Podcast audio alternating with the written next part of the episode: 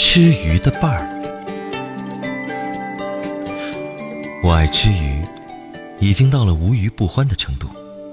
不管是深海泥猛、七日鲜、红斑、海鲈鱼、红鳟鱼、安康鱼、比目鱼，或者是罐头沙丁鱼和豆豉鲮鱼，我都爱吃。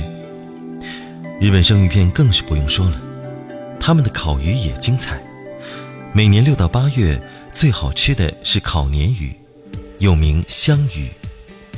九月到一年三月，还有更好吃的一种鱼，来自北海道，叫喜之刺。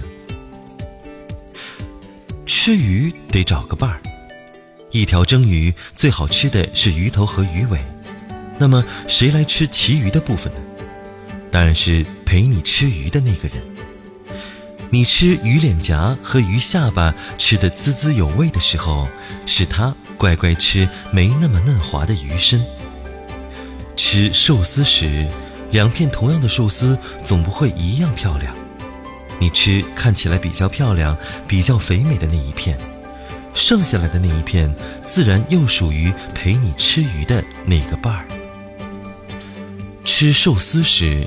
两片同样的寿司总不会一样漂亮，你吃看起来比较漂亮、比较肥美的那一片，剩下来的那一片自然又属于陪你吃鱼的那个伴儿。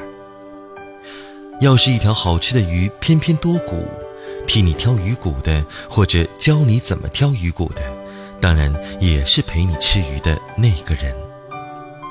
万一有一条鱼像北海道的喜之刺。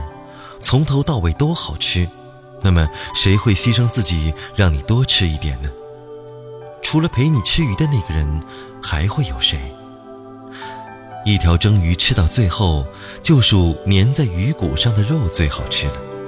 那么谁会体贴地把那些鱼肉刮下来夹到你的碟子里，让你拌着饭吃呢？你已经猜到是谁了。一个男人肯陪你吃鱼，看你吃鱼，也让你吃鱼吃到这么自私和骄纵的程度，它无疑是你最好的伴儿了。